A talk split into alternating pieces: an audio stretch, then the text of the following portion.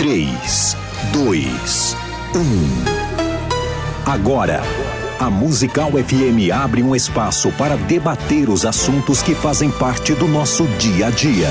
Sempre com convidados especiais para ajudar a esclarecer, iluminar a sua opinião. É a nossa missão. Direto dos estúdios da Musical FM na Avenida Paulista, debates com o pastor César Cavalcante.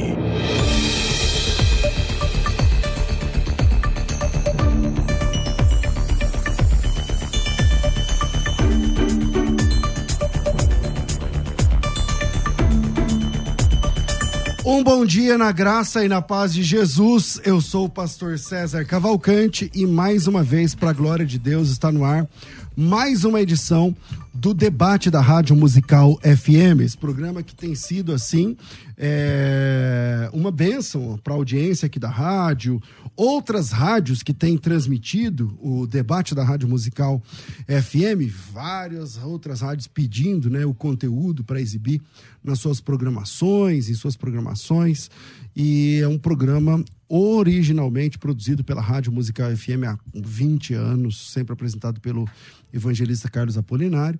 E nesses últimos anos, depois da partida desse servo de Deus, coube a mim a incumbência de mediar esse debate. Na técnica do programa está aqui o Fábio e você pode participar ao vivo mandando a sua opinião pelo 0 operadora 11 984849988 mandando o seu áudio e o tema hoje é teológico, é bíblico, é, existe uma tensão aí sobre esse tema, e o tema é se Jesus foi ao inferno ou não. Jesus foi ao inferno e pregou aos espíritos em prisão. É, salvo engano, o texto é 1 de Pedro, capítulo 3, versículo 19, 20, por ali, do 18 até o 20. É, e o que é isso? Né? Alguns dizem que não, não, não é assim que se interpreta, ele não foi exatamente ao inferno. Parece-me que no, no credo apostólico, no credo uh, oficial da igreja, historicamente falando, desceu à mansão dos mortos, né, e tal, subiu aos céus, está sentado à direita de Deus Pai Todo-Poderoso e tal. É, como, como a gente entende isso? Afinal, Jesus foi ao inferno pregar os espíritos em prisão? Bom, para debater esse tema, eu estou recebendo aqui hoje dois amigos, dois irmãos. Aqui o pastor Carlos Wagner, da Igreja Evangélica Sal e Luz, bairro de Jardim São Salvador, aqui em São Paulo. Ele tem mestrado pela Faculdade Mackenzie e foi por 12 anos diretor do Instituto Bíblico eh, da Assembleia de Deus do Ferreira. Bem-vindo aqui mais uma vez à nossa mesa de debates, pastor Carlos. Amém, pastor César, que Deus te abençoe, ao senhor, ao pastor, nosso amigo debatedor, aos demais ouvintes, que hoje, mais uma vez, tenhamos um, um encontro, um debate produtivo para o reino de Deus. Com a gente também aqui nesse, tempo, nesse programa, para debater esse assunto, estamos recebendo mais uma vez aqui o reverendo Ricardo Fukuzawa. Ele é ministro da Igreja Presbiteriana no Brasil, a IPB. Atualmente pastoreia a primeira presbiteriana de Itaquaquecetuba, é professor do Instituto Presbiteriano do Alto Tietê há cinco anos na disciplina de Educação Cristã, é licenciado em Pedagogia, tem bacharelado em Teologia pelo JMC, tem mestrado e, é doutorando em Letras pelo, pelo Mackenzie. Bem-vindo aqui mais uma vez, reverendo. Bom dia, bom dia Sérgio, bom dia Carlos, é sempre bom estar aqui, bom dia a você que nos ouve, ou pelo rádio, ou pela internet, é sempre bom estar aqui, estar contribuindo para discussões teológicas, tenho certeza que será um, um assunto interessante e que todos nós iremos crescer bastante na fé. Amém. É, tem aí uma, uma enquete lá no, nos, no, nos stories da, da Rádio Musical no Instagram e você pode ir lá e votar, né? É, Jesus foi ao inferno pregar os espíritos em prisão? Sim, 36%, nesse momento, 36% das pessoas estão dizendo que sim, 64% estão dizendo que não, e você pode mudar esse número, aumentando ele ou diminuindo, conforme a medida que você vai, eh, passa lá e deixa o seu voto. Arroba é FM Rádio Musical. E antes de ouvir a primeira participação aqui do pastor Carlos Wagner, que eu comecei com ele, vou, vou, vamos sempre conversar os blocos aqui. É, eu vou ler o texto é, 3,18 da primeira carta de Pedro diz assim: Pois também Cristo morreu uma única vez pelos pecados, o justo pelos injustos, para conduzir-nos a Deus. Morto, na verdade, na carne, mas vivificado no espírito, no qual foi também, e pregou aos espíritos em prisão, aos os quais no outro tempo foram desobedientes, quando a longanimidade de Deus aguardava nos dias de Noé, enquanto se preparava a arca, na qual poucos, isso é, oito pessoas foram salvas através da água e tudo mais. Bom, é, pastor Carlos Wagner, Jesus desceu ao inferno e pregou os espíritos em prisão, como é que funciona essa questão? Vamos lá, meus queridos, pastor César, reverendo Ricardo, amados irmãos, o texto é, ele, ele é um com, certo complexo, um ponto até certo ponto complexo, porque é, há pouco recurso teológico para debatê-lo. No entanto, é, nós entendemos, e foi para isso que eu vim hoje aqui, que não somente usando do contexto e da interpretação das palavras da, da, do texto lido pelo Senhor, mas também por outros textos que nós encontramos, é, em especial aqui em João capítulo 20, versículo 17, né? Quando Maria se encontra com Jesus pós-ressurreto, Jesus diz a ela assim, ó, disse-lhe Jesus: Não me toques, porque eu ainda não subi ao Pai. Mas vai aos meus irmãos e avisa ele que eu vou para o meu Pai, que também é o vosso Pai, o meu Deus e o vosso Deus.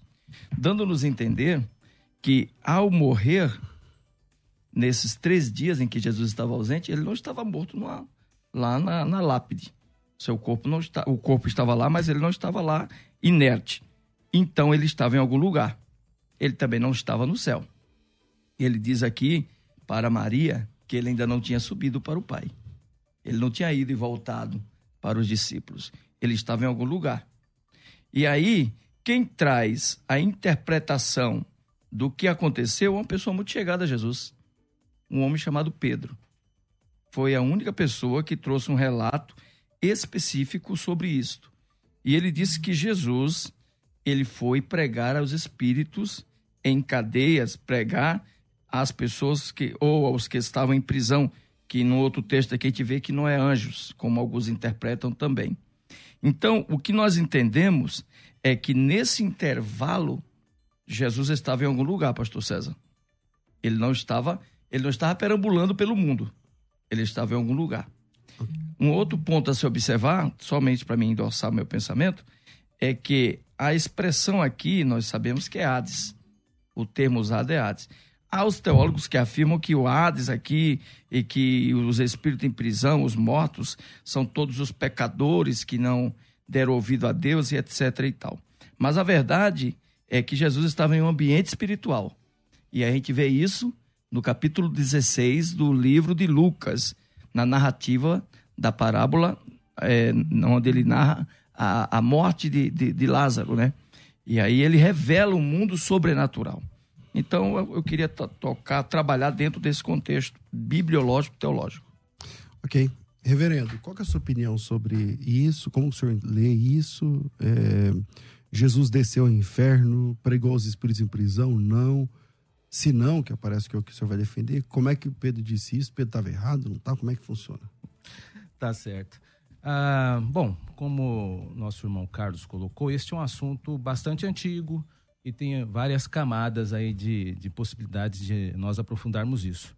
Ah, primeiro, eu acho que a gente tem que tentar ver esse texto pela teologia bíblica, né? Que é a teologia bíblica? Eu entendo teologia bíblica é uma teologia mais organizacional, ou orgânica, perdão, do texto. Precisamos ver quais são os elementos da carta de 1 Pedro que me auxiliam a entender esta porção específica. E aí, nós vamos, como uh, círculos, depois de ver como Pedro fornece material para entender Pedro, ver como uh, o Novo Testamento pode jogar luz também a isso. Uh, esse é o caminho que eu vou pegar aqui. Vou pegar o texto de Pedro, é, tentar responder três perguntas que estão aqui. E deixa eu abrir um parênteses, eu quero uh, convidar você para assistir os outros debates que teve sobre esse mesmo tema da musical. Houve mais quatro debatedores, né, dois em cada programa, e esse é um terceiro, por assim dizer. Eu vou tentar aqui acrescentar estes debates que eu assisti, convido você a assistir também, como estudo, e eu vou tentar caminhar pela teologia bíblica. Meus colegas caminharam bastante pela teologia sistemática eu vou, e pela teologia histórica. Eu vou tentar mais caminhar pela teologia bíblica, respondendo três perguntas. Primeiramente, né? É, Cristo pregou. É, primeira pergunta para responder: O que é pregar no Espírito? Segunda, quem são esses espíritos? Que é pregar no Espírito? Isso, porque há. Mas Cristo pregou, pregou no... aos Espíritos. Sim, mas há um fato aqui que não pode ser ignorado, que ele foi em espírito. Hum, isso é como é isso, como isso, isto, como é que Cristo foi em espírito? Existem duas questões aí que eu vou colocar e precisa ser respondido. Primeiro, como Cristo foi em espírito? Segundo, qual a identidade desses espíritos que estão em prisão? E terceiro, qual o conteúdo da pregação? Porque em determinado programa houve esta dúvida, né? o que que ele pregou? O que lá? É. Exatamente. Então esse, esse é o meu escopo aí. Por onde eu vou começar? Eu tenho certeza que o César é muito competente, vai nos guiar aqui naquilo que a gente precisar falar. Pastor Carlos Wagner. Muito bem. É, o bom desse debate de hoje é que ele vai ser bíblico, teológico. Nós poderemos recorrer a, aos recursos históricos, como já foi debatido aqui, dentro do tema, e o, o reverendo lembrou bem, é, mas eu acho que não seria muito produtivo, no meu ponto de vista, né? O, o texto, ele é muito enfático. Também temos a narrativa de 1 Pedro, capítulo 1, é, ou melhor, capítulo 4, versículo 4 ao 6, que diz assim: Por isso mesmo, o evangelho foi pregado também a, a mortos, para que eles mesmos, sendo julgados no corpo, segundo os homens, sejam pelo Espírito, segundo Deus, vivificados. Então veja bem, é, o que o texto nos revela é algo sobrenatural. Uma situação é, que ocorreu, pastor, acho que o senhor nisso o senhor concorda comigo, no período em que Jesus morreu na cruz, né? No momento em que ele expirou na cruz, a partir daí o texto ele encontra um encaixe na narrativa. Porque se eu tiro esse contexto tá, da morte de Cristo e afirmo que Cristo pregou aos mortos através dos profetas, ou pregou através das mensagens reveladas aos pecadores, então, naturalmente, o texto não estaria se referindo, pastor César, ao sobrenatural, estaria se referindo ao mundo. Então, não faz sentido o que Pedro está falando aqui. Se é que o senhor está me entendendo. Se aqui o texto está revelando algo sobrenatural, está falando de algo sobrenatural, não está falando de algo natural. Então, quando eu apenas digo, não, Jesus, quando ele evangelizou as pessoas, eram os mortos, espiritualmente falando. Então, Jesus, ele, nesse contexto, ele não foi ao Hades, ele não foi. O texto deixa claro que Jesus, ele se conduziu a um outro lugar. Ele esteve em outro lugar. É, trazer uma alegoria na interpretação disto alegorizar esse texto, eu, eu, eu caio num perigo da subjetividade teológica, onde a maioria dos intérpretes alegoristas costumam navegar, costumam caminhar. Eu entendo que isso aconteceu de verdade. Jesus esteve lá, independente do que ele pregou lá, né? Que eu acho que é um outro debate, reverendo, mas é, se, se ele pregou lá a salvação, se ele pregou lá o seu poder, a sua glória, a, a, sua vitória na cruz é uma outra questão. Agora, o texto está claro, implícito, que Jesus ele esteve em um ambiente de mortos, um ambiente de condenados. Ok. Tá? É, reverendo, o senhor, o senhor, vai é, dizer que não é, ele não desceu, né, o inferno, tal, não Sim. pregou. É, como que fica outros textos bíblicos que diz que Jesus desceu. É, certo. Como, como, entende essa questão? Certo. Deixa, deixa eu só, é, peço, César, que eu exponha essa minha parte, até para é, ficar claro meu, minha linha de raciocínio, eu serei bem breve. É, primeiro, eu peço que vocês observem o texto no verso 18, quando diz que Jesus foi em espírito. A, a epístola de Pedro, nesta parte, não diz muito. Mas no capítulo 1, no verso 11 a 17, Pedro faz essa mesma é, declaração desse modus operandi, dessa mesma forma, dizendo o seguinte, ah, do 10 em diante: Foi a respeito desta salvação que os profetas indagaram e inquiriram, os quais profetizaram acerca da graça a vós outros destinada, investigando atentamente qual ocasião ou quais as circunstâncias oportunas indicadas pelo Espírito de Cristo que neles estava, ao dar de antemão testemunho sobre os sofrimentos referentes a Cristo e sobre as glórias que o seguiriam. Existem semelhanças e diferenças nesse texto com o texto de primeira epístola de Pedro 3,18. Aqui, a semelhança, eu quero fundamentar esse texto, é a ideia de que o Espírito de Cristo estava sobre os profetas. Isso quem diz é a primeira epístola de Pedro.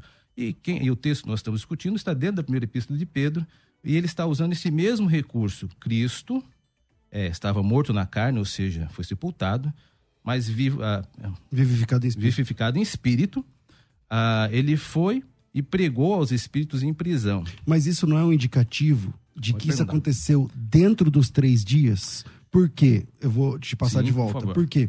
Porque só existe um período na Bíblia onde Cristo estava morto na carne, porém vivificado em espírito. Não tem outro período para isso. É. Como, como entender? Eu, é, é, um texto difícil e o que dá a entender aqui é que há uma modulação de tempo verbal, não verbal necessariamente, mas o tempo linguístico aqui, porque há o, um momento de referência presente que Pedro está escrevendo e momento é, do acontecimento.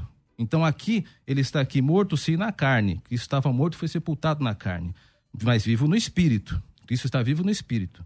Aí ele faz uma regressão, uma digressão para o passado. Isso aconteceu na primeira epístola de Pedro, nesses versículos iniciais que eu disse. Que ele Mas não fala que ele estava morto. Lá. Há semelhanças e diferenças. Isso. Então vamos lá pelas semelhanças. Ah, e ele foi aos foi a, a, época de Noé, né? Esses espíritos de prisão eu defendo que são as pessoas que são contemporâneas uh, de Noé. Eles estão em prisão nesse momento que Pedro está escrevendo. Esta é a dificuldade desse texto. É, mas eles nem sempre estavam em prisão, estavam livres. E por meio da pregação de Noé, eles foram então é, reputados né, como desobedientes e tal, e foram para as prisões porque foram desobedientes. Ah, só mostrando que, fundamentando que esses espíritos de prisão precisam ser os habitantes de Noé, veja o texto no verso 20. Os quais, no outro tempo, foram desobedientes.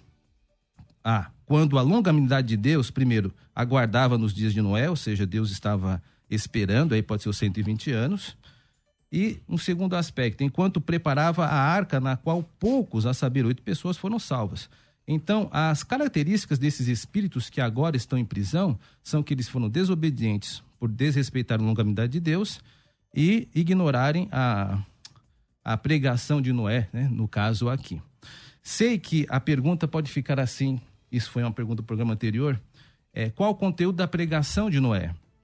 Eu preciso lembrar que a figura de Noé é, ela é emblemática, né, é utilizada nos alguns livros do Novo Testamento, mas nos ajuda a entender não a pregação no, no sentido ah, fechado de locução, mas no sentido de testemunho.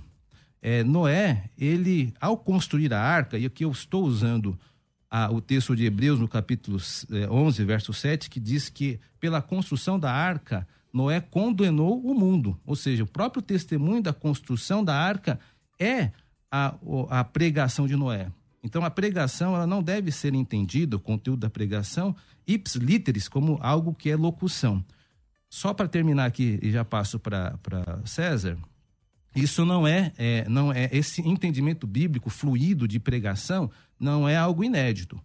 Uh, lembre-se da pessoa do profeta, os profetas em si. Geralmente uma pessoa que fala assim diz o Senhor. Um exemplo. Eu vou usar esse argumento.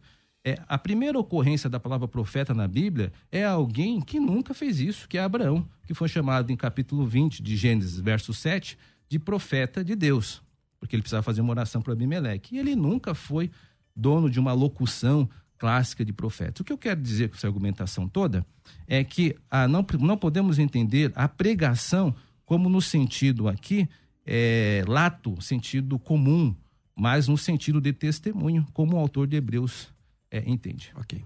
Pastor Carlos. Vamos lá. É, eu estou tentando entender o raciocínio do pastor, do reverendo é, Ricardo. É, o que eu percebo, a teologia bíblica que me traz aqui a, a, a luz, é que com o pecado de Adão e Eva, é, reverendo, o homem ele perdeu as coisas boas de Deus, o paraíso, perdeu a paz, ele perdeu a vida, porque com o pecado veio a morte. Uhum. E houve uma promessa de que seria restabelecida a vida através de Cristo. É, Noé, um pouco adiante, vem, prega, né? quase dois milênios depois de Adão, e com isso é, ele anuncia que viria um juízo que quer seja oralmente, quer seja moralmente, mas ele pregou, como o senhor bem é, destacou, e as pessoas rejeitaram a mensagem de Noé, conforme a palavra de Pedro, como o senhor também já destacou. No entanto, Jesus ele faz uma narrativa interessante no capítulo 16 de Lucas, é, no período pré-salvação, pré-cruz, em que ele revela o que acontecia com as pessoas que morriam, pastor César, de acordo com a postura dessas pessoas. Se a conduta era semelhante à de Abraão, porque Abraão é referência, uma referência de fé, uma referência de salvação, uma referência de comunhão. Né? E Abraão é, recebe, aqui, é, na narrativa de Jesus, recebe o, o, mendigo, o pedidor de esmola, lá, o pobre Lázaro, tá? e morre também um rico que rejeitava aquele moço, conforme a narrativa do versículo, capítulo 16, versículo 19. O texto diz que ambos desceram para o mesmo lugar, mas para ambientes diferentes. Porque o texto diz aqui, no inferno, no inferno, a mesma expressão usada por Pedro. Se nós fôssemos é, recorrer aos sentidos etimológicos, buscar aqui as frases dentro de um contexto é, bíblico teológico, nós vamos encontrar o mesmo sentido da frase, a mesma palavra no, em ambos os textos. Quer dizer, Jesus se referia ao mesmo lugar, certo? Lázaro estava lá com Abraão e o outro estava sofrendo, mas eles se contemplavam, tá? Bom, lá no texto de Pedro, eu vou perguntar porque eu não estou lembrando aqui de cor do texto grego. Sim. Aparece Hades?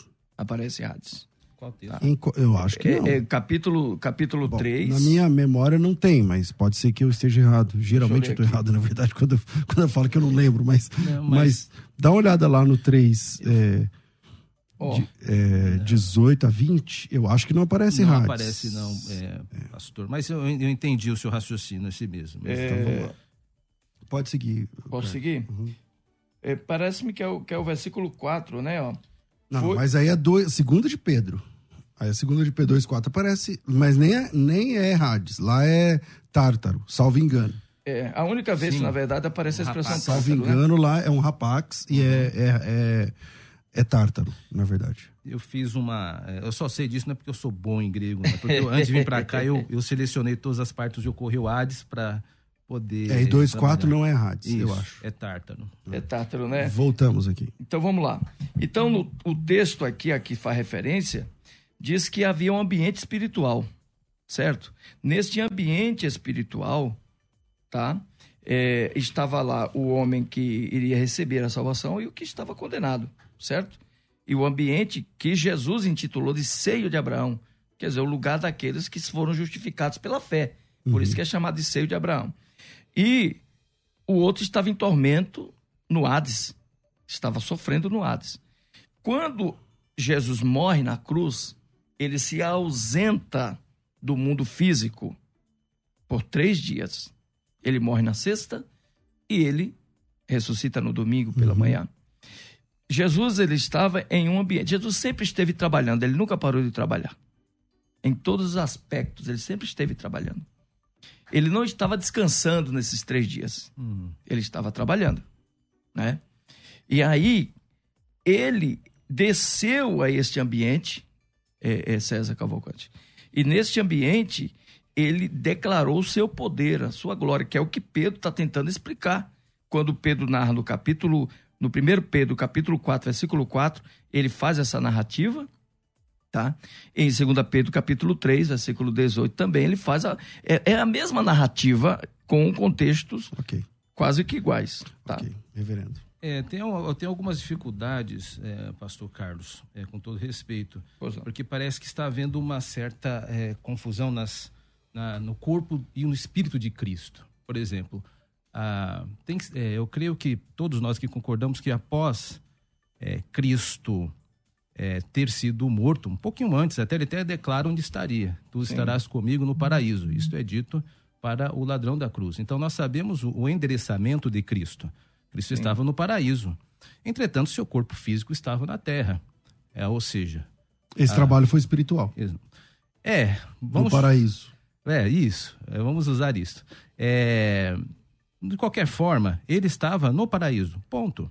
É, até que ele ressuscita e, e o corpo é unido ao seu espírito. Então, aquela frase da, da, da Maria Madalena, ela não se aplica, estou fazendo um retorno à sua fala bem inicial lá no começo do programa, isso? Sim. Porque aquele já era o Cristo ressurreto. Ele já havia unido o seu corpo com o seu espírito. Ele não havia ascendido ao Pai como o mediador, é, homem-deus, né? Ele vai fazer aquela declaração belíssima em Mateus capítulo 28, todo poder me foi dado no céu e da terra como mediador, não que em algum momento da história tivesse menos poder, mas ali estava com a função de nosso mediador.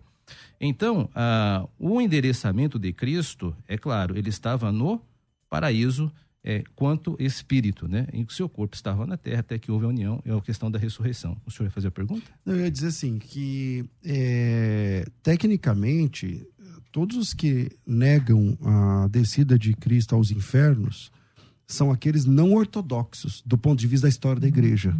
Porque a história da igreja, especialmente os primeiros credos, tanto o credo apostólico, o credo atanasiano, é, salvo engano, o credo é, constantinopolitano, o credo niceno, né, e tal. É, eu não sei se o credo niceno tem, mas eu acho que sim, mas é, narram que Jesus Cristo realmente desceu aos infernos. E aí ah, os pais da igreja, os, os, os primeiros é, os séculos da igreja, os primeiros ah, concílios da igreja, os primeiros séculos da igreja. Então, historicamente falando, a pregação ortodoxa crê que Jesus desceu aos infernos. Então, é, você, os presbiterianos é, é, gostam de chamar a teologia que eles aprendem e ensinam como teologia reformada não seria uma visão mais heterodoxa do que ortodoxa defender que ele não desceu? Fico contente por ter feito essa pergunta. É, não, porque a ideia de Hades, como é que o presbiteriano entende a, o Hades? Ele entende como um aspecto da humilhação do Redentor. É a certeza de que ele desceu e foi sepultado. Isso eu, eu só estou citando a pergunta 50 do Catecismo Maior de Westminster. Então, você está então, dizendo que Hades é a sepultura. Isso, Hades é a sepultura. E também é entendido, essa, é feita, essa é a leitura feita do credo.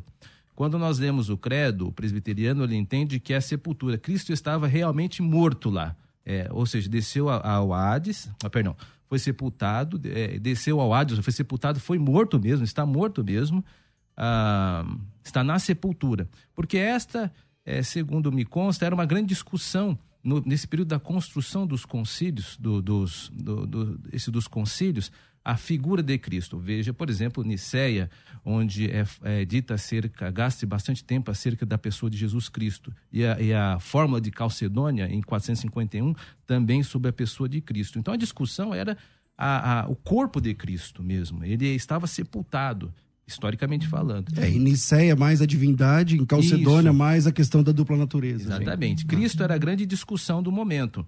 Então interessa ao, ao, ao, credo, pelo menos essa é a leitura que nós fazemos. Agora, isso não quer dizer que outras leituras não foram feitas durante a história.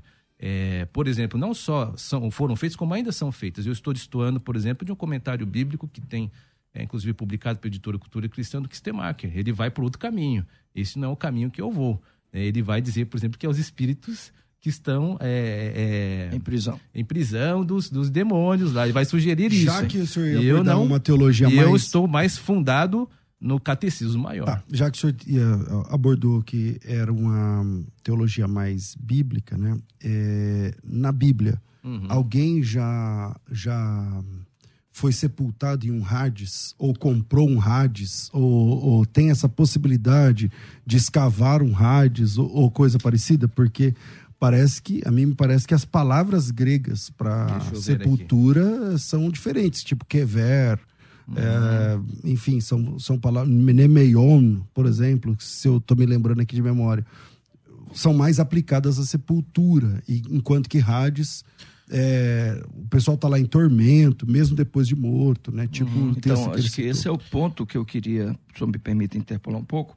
Mas é, deixa, é, aqui vai ficar com a, uma aparência lacunada que eu não né? respondi. Né? É. Deixa eu só responder é, bem pontual. Vamos lá, vamos lá. É porque ele fez a pergunta, senão fica estranho.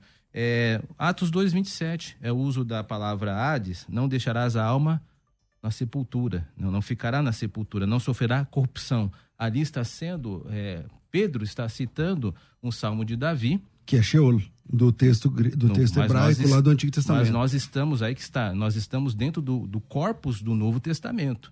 E aí o regramento muda. Então, o regramento é a interpretação que Pedro dá ao Salmo de Davi. Então, há uma, digamos assim, uma hierarquização hermenêutica aqui. Pedro está dando uma nova configuração, uma nova leitura ao Salmo 16, dizendo que ah, Cristo não sofreu, é, não sofreu corrupção, né? e Davi sofreu. Então, o Salmo não se refere a Davi, se refere a Cristo.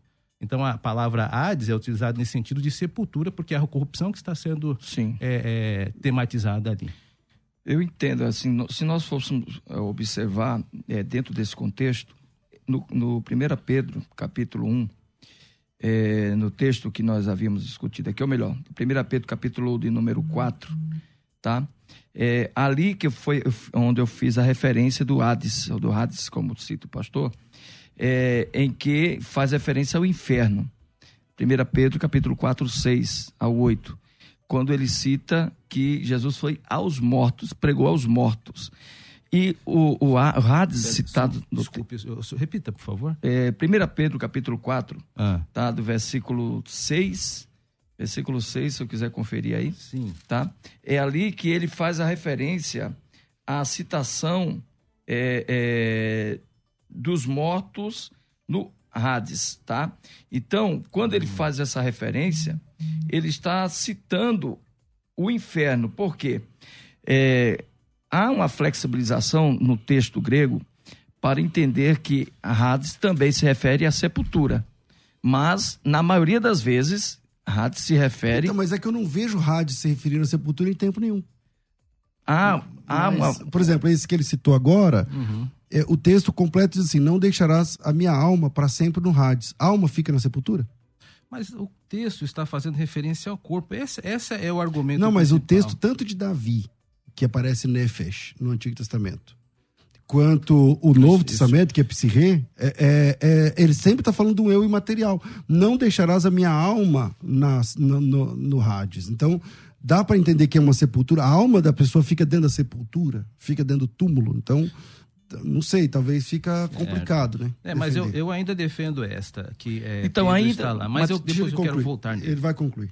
Deixa eu concluir. Ele vai concluir? Desculpe, Carlos. Não, Carlos, continue. É, Pode continuar. Então, veja bem, o que eu quero dizer é o seguinte, que ainda, ainda que haja essa flexibilização do texto para entender que o Hades se refere à sepultura, pastor César, é aí que eu quero chegar, a maioria dos textos citados sempre faz referência ao inferno, certo? Então, nós vamos de convir aqui, de concordar que na maioria das vezes em que nós lemos o texto que fala de Hades, nós estamos falando de inferno tá? E em 1 Pedro, capítulo de número 6, capítulo 4, versículo 6, que era onde eu me referi quando eu falei de inferno, e o César falou, onde é que está o inferno? Onde está Hades aí em Pedro? É aqui nesse texto que eu estou dizendo que Pedro se referia ao inferno, entende? Então, se Pedro se referiu ao inferno, nesse 1 Pedro 4, versículo uhum. 6, ele também se referia ao inferno okay. em 2 Pedro, capítulo de número 3, 18. Eu volto contigo e depois eu vou para o intervalo. Muito bem, é, vamos lá. Ah, primeiro, eu concordo com você que nem toda palavra deva ser entendida é, ipsiliteris. Eu sempre faço, falo isso. É, nós estamos dentro de uma linguagem e também eu parabenizo a Sociedade Bíblica, a todas as editoras que fizeram um grande trabalho de tradução com as nossas Bíblias. A questão aqui é o seguinte: o capítulo, só para ir logo para os intervalos, mas a questão é o seguinte: ah, eu não interpreto e não dá para interpretar esse texto, segundo o meu entendimento, que esses mortos são os mortos no Hades, porque veja. O que está acontecendo em 1 4, 6, né? é, pois para este fim foi o evangelho pregado também aos mortos, para que, é, mesmo julgados na carne, segundo os homens, vivam no espírito segundo a Deus. é um texto difícil, eu concordo. Sim, muito Por quê? difícil Porque mesmo. ele Muito vem difícil. e volta. Então, é, o que, que acontece? No versículo 4, ele está falando ali, ó, por isso, difamando-vos, os pessoal estava difamando os crentes. Estranham que não concordais com eles no mesmo excesso de vacilão. O pessoal tudo imoral e os crentes eram santos. Perfeito. Verso 5. Ah, esse é momento presente. Os quais hão de prestar contas àquele que é competente para julgar vivos e mortos. Isso é o futuro. Então, essa pessoa que está atacando pedras... Está falando, por exemplo, do juízo final, por Isso, exemplo. perfeito. Aí vamos para o versículo 6. Pois para este fim foi o evangelho pregado também a mortos. No caso, a nós como mortos em pessoa. Pessoas que estavam mortos em delitos e pecados. Eu estou usando Efésios 2 aqui. Eu estou, eu Com sou- bom calvinista, os mortos ali. é, Não, exatamente. Vamos para Efésios. Vamos lá. Aí vamos você lá. define a sua teologia. Pera aí, ó, vocês estão dois contra um. Pera aí. Olha lá. Para que, mesmo julgados na carne, ou seja, no nosso procedimento, segundo os homens, esse pessoal fica nos atacando, viva no espírito segundo Deus. Então, a morte aqui, e não só o presbiteriano, não. O último pastor que defendeu isso era da Brasil para Cristo também, nos últimos debates, ele vai pelo mesmo caminho, interpretando o texto como ah, mortos espirituais. Então, os mortos aqui nesse texto, eu vejo que é uma discussão da- do nosso estado de morte que éramos antes de conhecermos a Cristo. Ok. Bom, a gente vai para o intervalo e a gente volta já já. Fica com a gente que você sempre está crescendo na fé. Vai. A Musical está de aplicativo novo. Entre na loja de aplicativos do seu celular e baixe a nova versão. Tem sempre novidades e o melhor conteúdo da sua Musical FM para você ouvir em qualquer lugar do Brasil e do mundo, a qualquer hora. Musical FM 105.7. Mais unidade cristã. Debates. Aqui na Musical FM. Ouça também pelo nosso site De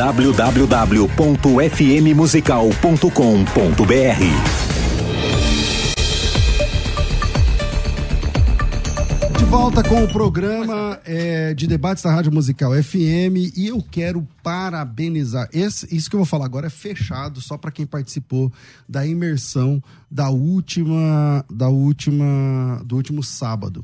Tem quantos vídeos? Um. Então vamos lá. Solta aí o vídeo dos, dos, dos irmãos que participaram e é, receberam aí presentes que vão chegar em casa. Só quem participou lá sabe. Vai. A paz do Senhor a todos. Meu nome é Fátima e eu sou aqui de São Paulo. Ah, eu tenho para dizer do curso de imersão que eu ao ouvir a propaganda, eu duvidei. Eu duvidei mesmo. Eu fui como Tomé. Eu duvidei de que a gente iria realmente aprender a escrever, transliterar, traduzir. E olha, Pastor César, preciso te pedir desculpas. Me desculpa. Porque eu saí desse curso assim, impactada. Eu saí apaixonada. Eu saí assim, maravilhada, Pastor César. Parabéns ao Senhor, parabéns a toda a equipe que com todo carinho preparou pra gente esse tempo maravilhoso, esse tempo ímpar. Que o Senhor continue abençoando ao Senhor, Pastor César. Que o Senhor continue fazendo do Senhor, Pastor César, esse mentor, é, fazendo discípulos por onde o Senhor anda. Muito obrigada por tudo e que Deus continue te abençoando. Amém. Pastor César, paz do Senhor. Eu entrei no, no hebraico fácil e foi bênção para minha vida. Meu, meu hebraico era zero e agora, até as 16 horas, eu estava conseguindo a, a, a seguir toda a turma. Mas depois eu tive a notícia que minha irmã faleceu em São Paulo. E mesmo assim eu continuei até as 18 horas, assim, coração apertado, mas continuei aqui.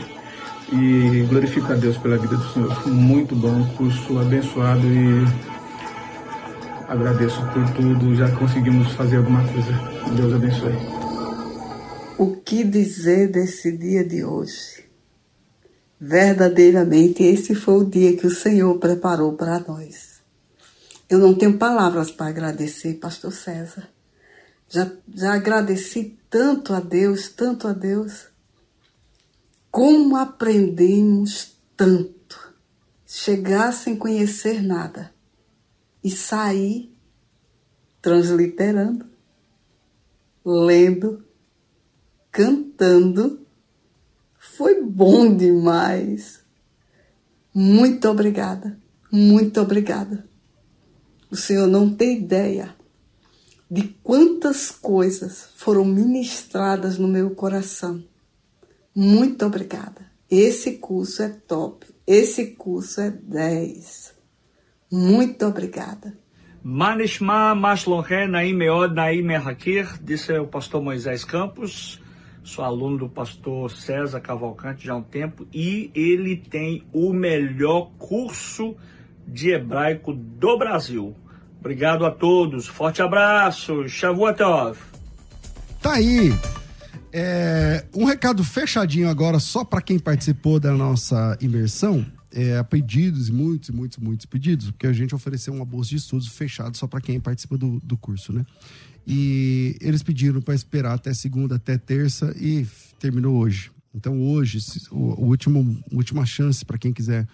Obrigado, Thaís. Para quem participou da nossa imersão quiser aproveitar a chance de ter um combo do hebraico fácil mais do hebraico avançado, chama lá a administração do grupo. Esse pessoal está num grupo fechado de alunos para aproveitar. Então, é, se quiser, pode chamar direto aqui no WhatsApp 9907 6844 para aproveitar esta oportunidade, porque oportunidade é igual água de rio, ela passa. Então pega essa para você e com certeza isso vai levar o teu ministério para o próximo nível. Vira aí a gente volta já. Bora.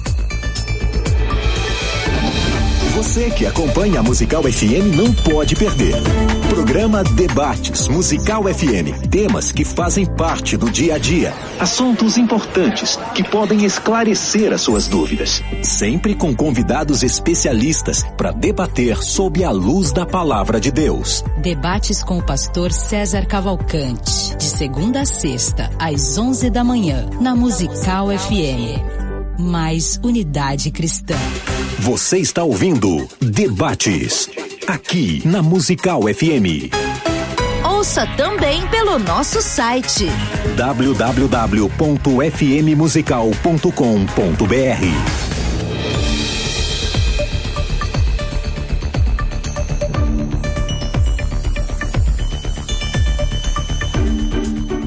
volta, de volta, de volta. E você já fez a sua votação, já fez aí a sua. Já deixou o seu voto lá na, no, no Instagram do arroba rádio musical. É, quero agradecer aqui a Ione por ajudar, porque agora também a, a mesma enquete aparece também aqui no YouTube, tá? No YouTube. Aqui no canal do YouTube, não sei como é que tá no da rádio, mas aqui no meu canal aqui do YouTube tá 50%, 50%. Então o debate está bem acirrado e você também pode participar. É, voltamos aqui à mesa de debate. Terminei com o pastor Ricardo, volto aqui com o pastor Carlos. Obrigado. É, eu havia falado anteriormente que o Hades, citado em 1 Pedro, capítulo 4, é, é o mesmo de 2 Pedro 3. Por que eu falei isso? Com um objetivo. Que é mostrar, pastor reverendo é, Ricardo, que na narrativa de Jesus, no capítulo 16 de Lucas, o senhor concorda comigo que Jesus estava falando do Hades. O texto diz é, isso. Lá, lá diz isso é. é inegável isso. E que Abraão pregou aos dois. Abraão pregou aos dois. Primeiro, o rico, que Jesus narra, o rico pede socorro a Abraão. Abraão fala: Olha, esse socorro que você está pedindo eu não posso te dar, porque você ignorou Deus por ter muita coisa na vida, por achar que era autossuficiente, e você não se preocupou com isso. Mas esse pobre miserável aqui sempre se preocupou com isso. Então ele está sendo consolado, você está sendo perturbado. Pastor, mas eu vou te apertar um pouquinho, igual eu apertei ele aqui no outro bloco. Manda. Mas aí o senhor está entendendo que o senhor vai defender que há oportunidade de salvação mesmo depois de morto? Não. A pregação não, não é se salvífica. ele já tinha morrido e lá ele recebeu uma pregação. Mas não é e, salvífica. e lá no texto de Pedro, o senhor está dizendo que o evangelho é pregado aos mortos. Sim. Co- como é isso? é pregada aos mortos. Mas a pregação a que o texto se refere não é salvífica. não é uma, uma, uma pregação de resgate. É uma pregação que revela, que manifesta, assim como revelou no capítulo 16 de Lucas. Revelou o que para o rico? Que ele ignorou a salvação aqui. Então a mensagem é uma justificativa da condenação. Como Pedro narrou em 2 Pedro 3, pastor César. O texto apenas está deixando claro que Cristo veio para salvar e aqueles que foram condenados, que nisso o reverendo também concorda comigo, durante o dilúvio, talvez eles tivessem uma, um questionamento com eles. Por que fomos condenados? O que nos condenou? Por que, reverendo? Não havia Bíblia, não havia teologia, não havia sequer o pensamento do Hades, quando eles foram condenados lá.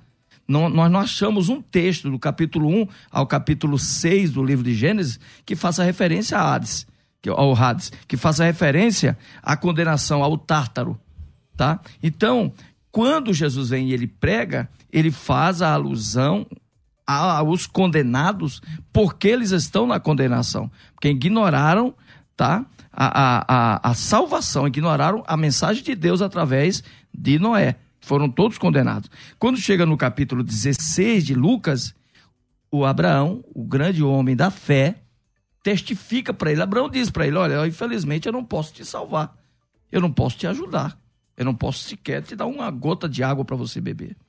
Então, o mesmo Hades do capítulo 16, reverendo, é o mesmo Hades do capítulo 6, do capítulo 4 e do capítulo 3 de 1 e 2 Pedro. Tá? E se é a mesma coisa, está falando do mesmo lugar, de inferno. Okay. Reverendo. Não, eu não vejo essa associação.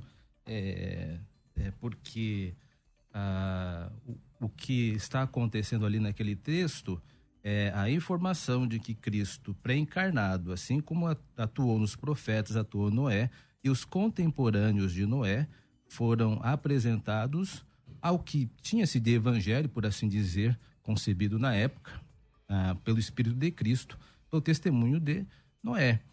Agora, quanto à questão das pessoas irem para condenação de forma indesculpável, a Bíblia é clara que, que não. Todas as pessoas elas vão para o inferno com muita culpa.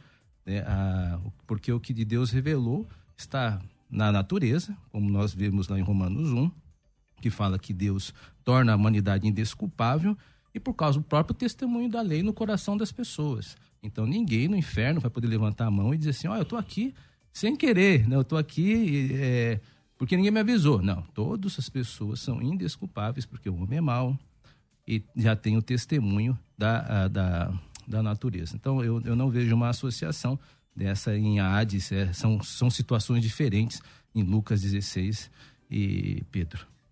É, pastor. Muito bem.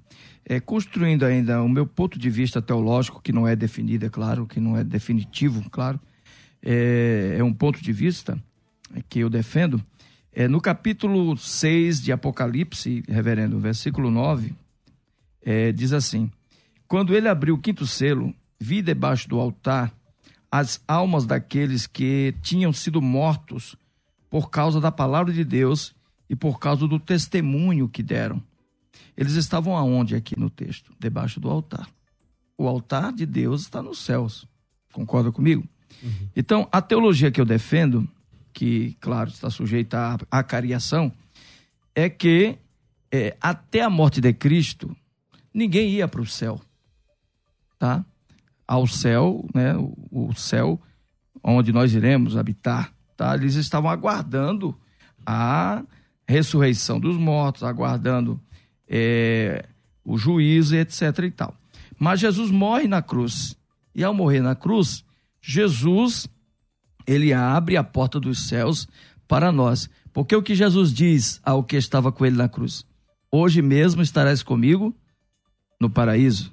Jesus não fala isso para o, o, o, condenado lá? Hoje estarás comigo no, no paraíso. Esse paraíso não é o seio de Abraão. O seio de Abraão não é o paraíso, é o Hades, certo? O senhor falou há pouco que a alma não se corrompe. É, em tese eu discordo. Porque a alma, pastor César, ela é condenada. Se ela é condenada, ela se corrompe.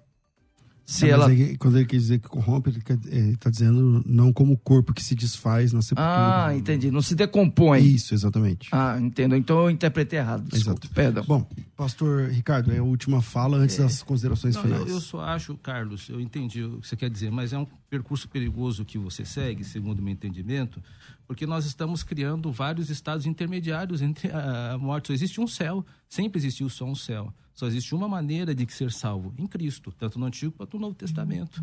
Com o passar do tempo, a teologia, na sua progressão, ela vai nos dando cada vez mais clareza acerca para onde nós vemos. Mas as pessoas iam para o mesmo céu que morriam no Antigo Testamento quando vão para o Novo. Mas Abraão não estava no Porque céu. se a gente não. Mas ele está dizendo que a logística era diferente, né? Como assim? Essa logística de, do pós-morte, ela muda na cruz. Porque a Bíblia diz que aquele que desceu é a mesma que subiu, levando ao É, alto, que não, levou cativo é a mesma cativeiro. forma, é o e mesmo tal. estado. Assim, nós, Então a pessoa que morre vai lá para o seio de Abraão, que é, é junto com o inferno. Veja, a, a pessoa vai para o céu como ia no céu no Antigo Testamento. Da mesma forma. Então a narrativa do- Lucas- do- de Lu- Lucas 16? não, Lucas 16 está dando uma narrativa lá acerca do. do uma visão. Tem um layout lá diferente, É. então. Tem, tem. É, como que eu posso dizer? Ali não é um, um texto que a gente pode pegar e, e exaurir todo, é, embora não seja uma parábola, não é uma parábola, é Não. uma, é uma história, eu concordo com vocês, mas é, eu não posso andar com vocês e dizer que existem vários tipos de céu. Não, só existia um céu, assim como só existia uma forma de salvação em Jesus Cristo. Como as pessoas eram salvas no Antigo Testamento por Jesus. E o também. apóstolo Paulo dizendo que os- o paraíso é no terceiro céu. Como o senhor lida com isso? Sim, Paulo, Paulo utiliza essa expressão aí, ah, e ali naquele texto é difícil de dizer. Então, quando nós presbiterianos encontramos um texto com bastante dificuldade, por exemplo, batismo dos mortos, o que, que é isso? A gente É, silencia. Então, esse texto ele não é exaustivo, não dá para a gente ficar sempre percorrendo. É, eu acho isso uma opção melhor, não tão bacana, mas melhor do que fazer uma estratificação do céu, como se o céu fosse um- uma escadinha. Não tipo, é assim. igual Paulo fez, dizendo que o paraíso é no terceiro. É, eu acredito ali que Paulo está fazendo uma, uma alusão a talvez a um céu não atmosférico, mas aí a gente precisaria dar uma olhada mais exegética. Eu não, não, não fiz isso nesse momento. Certo. Bom, infelizmente nosso tempo é curto demais, então vinheta de considerações finais. Considerações finais. Debates. Gente, como o nosso tempo aqui é curto e quando a conversa tá ficando boa, tem que parar. É, Mas é isso aí. Vamos lá. Qual quem começou, senhor? Então, considerações finais, um minuto aí para terminar. Primeiro eu quero agradecer a oportunidade de estar aqui mais uma vez, louvar a Deus pela vida do reverendo Ricardo, um homem com bagagem, um conhecimento. Muito, foi muito bom debater com o senhor. né? O senhor tem um, leva, eleva o debate para um nível muito agradável. E também dizer aos amados irmãos que, no meu ponto de vista, a teologia que eu defendo é que durante todo o período do Antigo Testamento as pessoas estavam em um ambiente é, honrados, um ambiente onde havia sim sofrimento e havia a justificativa da fé segundo Abraão. E que com a morte de Cristo, essas pessoas elas foram levadas a um outro ambiente celestial, a um ambiente celestial, para aguardar a ressurreição, conforme 1 Tessalonicenses capítulo 4. É a teologia que eu, que eu defendo. Eu, como eu falei, está sujeita à cariação. Mas eu, no meu ponto de vista, acredito que nada que não possa ser discutido mais uma vez, né? Que Deus abençoe, eu muito feliz de estar aqui hoje e acredito que o debate ajudou bastante pessoas. Maravilha. É, reverendo, suas considerações finais. Eu quero agradecer mais uma vez por estar aqui no programa, a- ao César, sempre muito simpático, a- ao Carlos, que também foi muito cooperativo. Eu acho que o debate é isso, nós temos que crescer. Você que está nos ouvindo, nos assistindo, é que você ganhe com esse debate. E até ah, meu apelo é que você não fique apenas neste. Veja os vídeos anteriores, também tem dis- discussões muito interessantes. Este debate acrescenta com o outro. É uma ilusão você pensar que só porque viu o assunto uma vez ou duas, você exauriu ele. Não, sempre temos camadas de significado, é que nem na escola. Você teve vários professores, é, com certeza ensinaram matérias muito parecidas, mas com aquele professor você acabou aprendendo. Então, assista os debates. Este é apenas mais um dentre tantos que vem a somar com você. É, minha posição aqui é o entendimento de que ah, os, os espíritos em prisão são os contemporâneos de Noé. Eu espero, nesse, nesse pequeno espaço, ter instigado você a estudar mais esse assunto. E quero mais uma vez agradecer a amistosidade desse ambiente que é proporcionado pelo pastor César. Maravilha. Bom, quem quiser conhecer a sua igreja, pastor Carlos Wagner, como é que foi? Nós estamos ali na Avenida São Paulo, no Jardim São Salvador, em Taboão da Serra. Nossos cultos é às quartas e domingo, às quartas às 19h30, aos domingos às 18 horas. Nos acham nas redes sociais, no Instagram, é Sal e Luz ponto igreja. Maravilha, maravilha. Do outro lado de São Paulo, um está no Taboão da Serra, do outro lado lá em Itaquá. Exatamente. Quem quiser conhecer, como é que funciona? É, você pode entrar no nosso canal do YouTube, o nosso que eu digo da Primeira Igreja Presbiteriana Itaquá Setuba, só você digitar Primeira IPB. Itaquá vai ter acesso ao nosso canal com vídeos e estudos interessantes lá. E você também pode entrar no meu Instagram, Instagram Fucusava 2022 e eu não sou candidato político. Por que tem alguém com esse nome? Porque que é? o, o, Cruvinel me provocou aqui dizendo que quem coloca 2022 quer concorrer a alguma coisa. Ah, como é que é o seu nome lá? Como é que é? Fucusava 2022. então é candidato. Sei não, não sei não. Então tá aí, Fucusava o nosso candidato para 2022 e, tá e Fucusava é com V, né? Com V. Com o certo v. não é com W, Varão? O certo seria com W, mas o cartório errou quando veio os nomes dos imigrantes. Você viu que tá mudou a lei agora, né? Ah, é verdade, que pode alterar. Você né? pode ir lá agora no cartório e falar, põe o W aí no meio. Vai dar um trabalho, É, é porque tem que mudar tudo aí. Bom, é, quero agradecer aos dois por esse bate-papo tão amistoso, num tema muito difícil, né? É, vocês apresentaram textos. Esse de, do capítulo 4 é um texto realmente muito difícil de lidar com ele. Em qualquer linha que você abraça, uhum. ele é realmente difícil. O próprio texto em questão 3.20 também não é um texto muito fácil de, de lidar. Uhum. E vocês caminharam em textos difíceis de forma muito amistosa, cristã e bíblica. Então eu louvo a Deus por isso.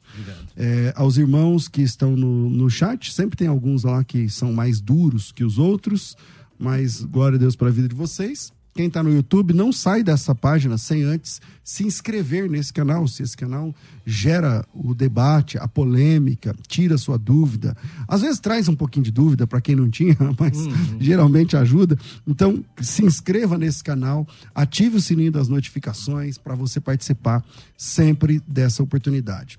Eu fico por aqui.